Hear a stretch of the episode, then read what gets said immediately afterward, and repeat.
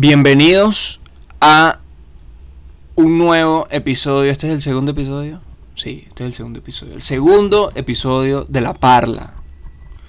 Eh, muchas gracias a toda la gente que compartió, que vio el video en YouTube, que me escuchó en Spotify. Estamos empezando, yo sé que son pocos a mí. eh, eh, soy un poco impaciente con estos proyectos que hago porque me gusta que tenga mucha receptividad rápido. Eh, episodio nuevo, corte de cabello nuevo, excelente corte de cabello, tatuajes nuevos.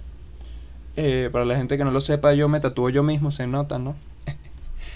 Eh, este, este está, nuevecito, este todavía se está cayendo ahí. Em, mu- muy buena receptividad tuvieron sobre todo los reels en Instagram, en TikTok.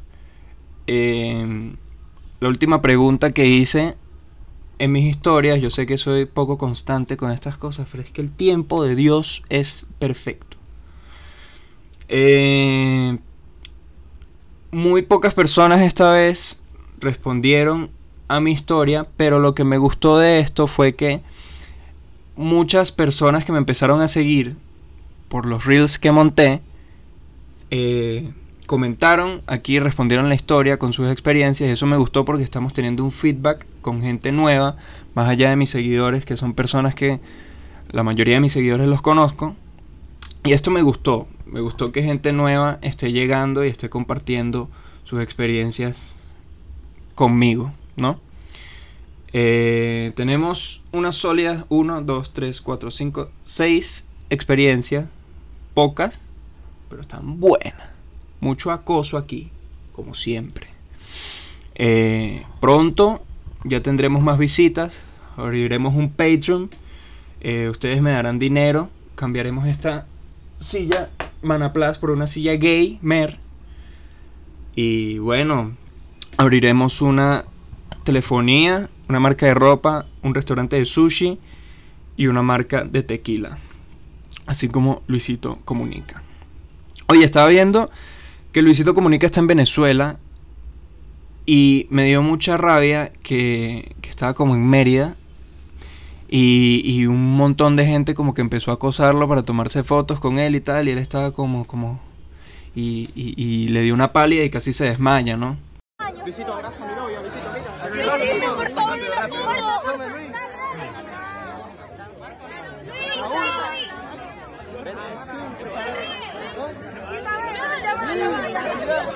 Tome, se la regalo.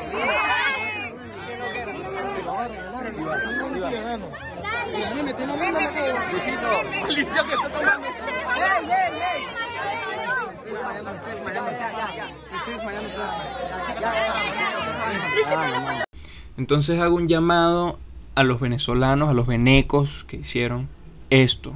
Tú, persona que vive en Mérida, ¿por qué haces esto? ¿Por qué haces esto? Si Luisito Comunica se ve que es tan buena persona que tú le dices que, que se tome una foto contigo desnudo y lo hace. Es un hombre que siempre está feliz.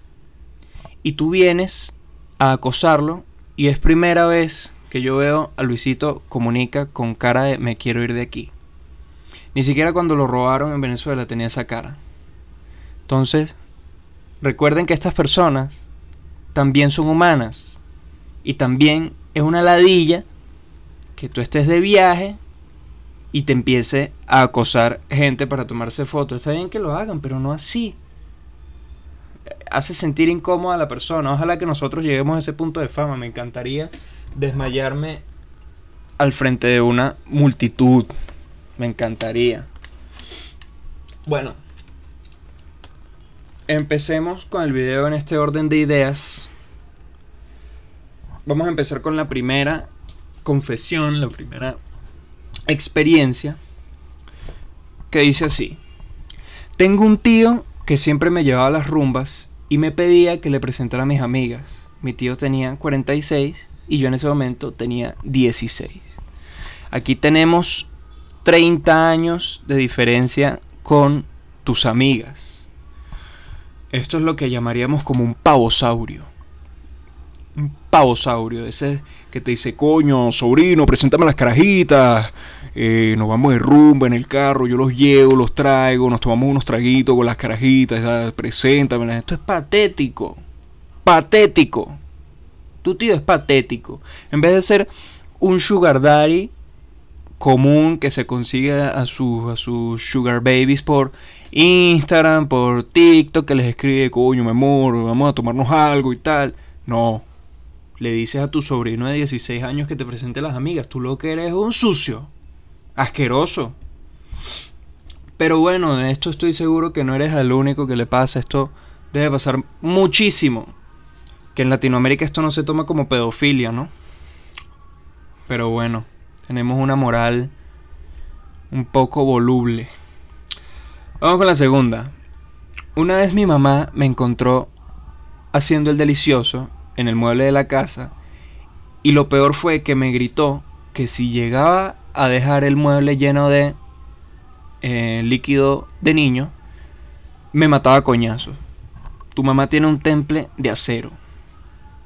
Un temple de acero porque estas son situaciones que yo digo no quiero tener hijos. Yo normalmente no quiero tener hijos, obviamente, no solo por estas situaciones, sino por la sobrepoblación y tantos niños que hay sufriendo y el mundo está cada vez más podrido.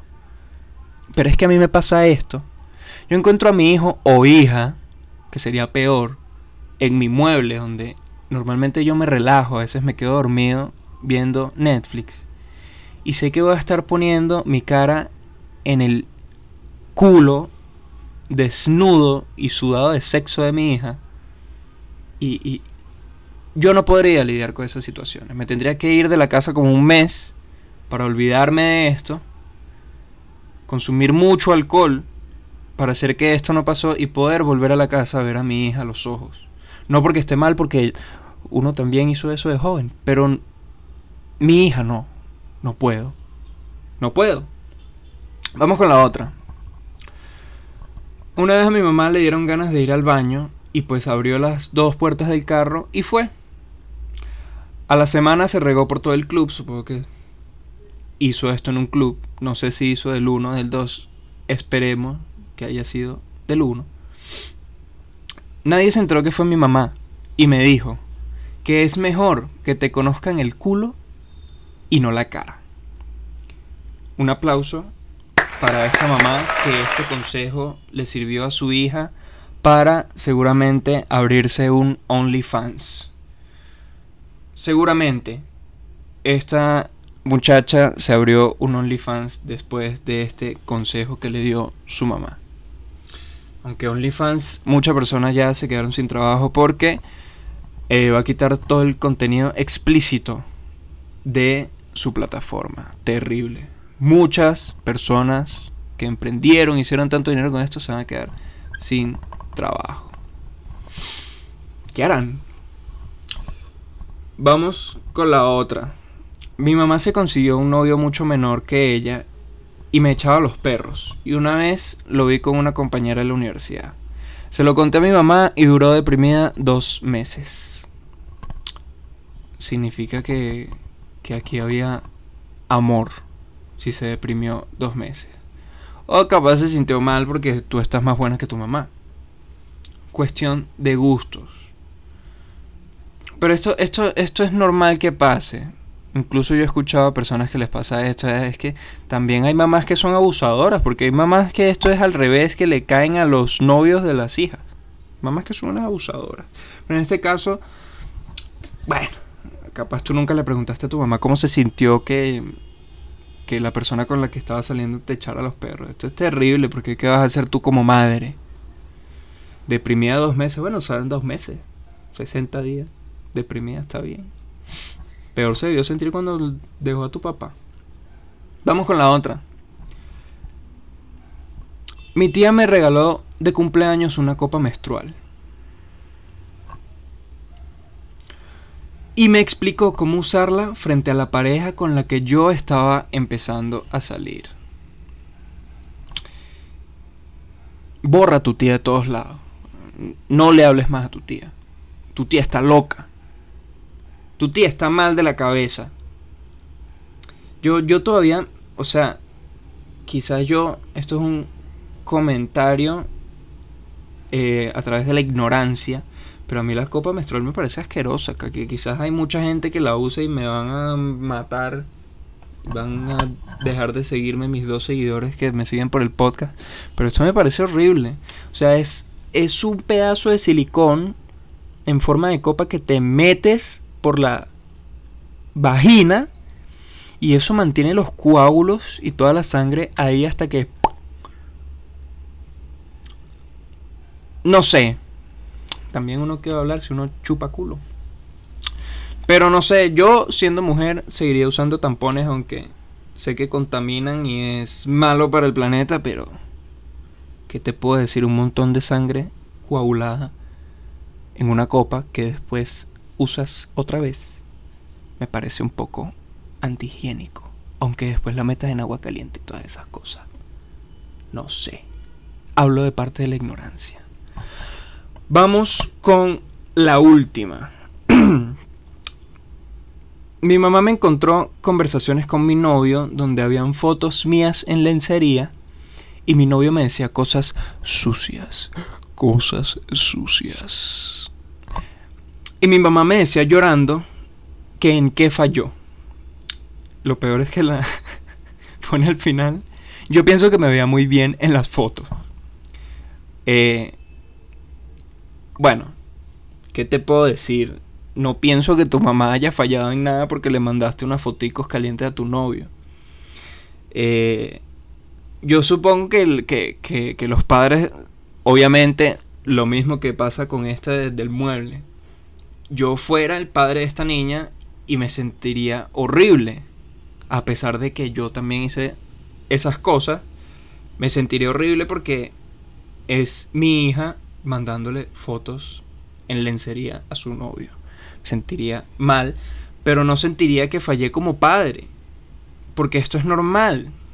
O sea, supongo que en esta época, o sea, lo, lo con lo que podríamos comparar esto en la época de, de los padres de nosotros, es que ellos se, se, escapaban por ahí por la ventana con, con sábanas y cosas así. Mi, bisabuela se escapó con mi, con mi bisabuelo por un... No, mi abuela. Se escapó con mi abuelo por una ventana con un poco de sábanas, así tipo película. Y tuvieron... tuvieron como... ¿eh? ¿Eh? ¿Eh? Como cuatro hijos. El que no sabe cuántos tíos tiene. Sí, tuvieron como cuatro o cinco hijos. Entonces... Te puedo decir, y si vamos generaciones más atrás, mi bisabuela tuvo como 15 hijas. Tuvo como 15 hijos y a los 15 años estaba casada. Créeme que si tu hija tiene 20 años y le manda fotos en lencería a su novio, créeme que es mejor que, que, que ya tenga 20 hijos. Te puedo decir. Te sientas mal por esto. Bueno, con esta última cerramos este episodio, un episodio corto, conciso y preciso de La Parla. Eh, recuerden que ya estamos en Spotify, estamos en YouTube, estamos en Google Podcast, que nada más eh, la madre del que creó Google Podcast escucha podcast por ahí. Pronto vamos a estar en Apple Podcast. Eh, síganme en Instagram, síganme en TikTok, que subo Reels siempre. Y gracias por todo el apoyo. Compartan para yo seguir motivándome a hacer esto, a hablar mierda, que me gusta mucho. Eh, y muchas gracias por escucharme otro día más. Nos vemos.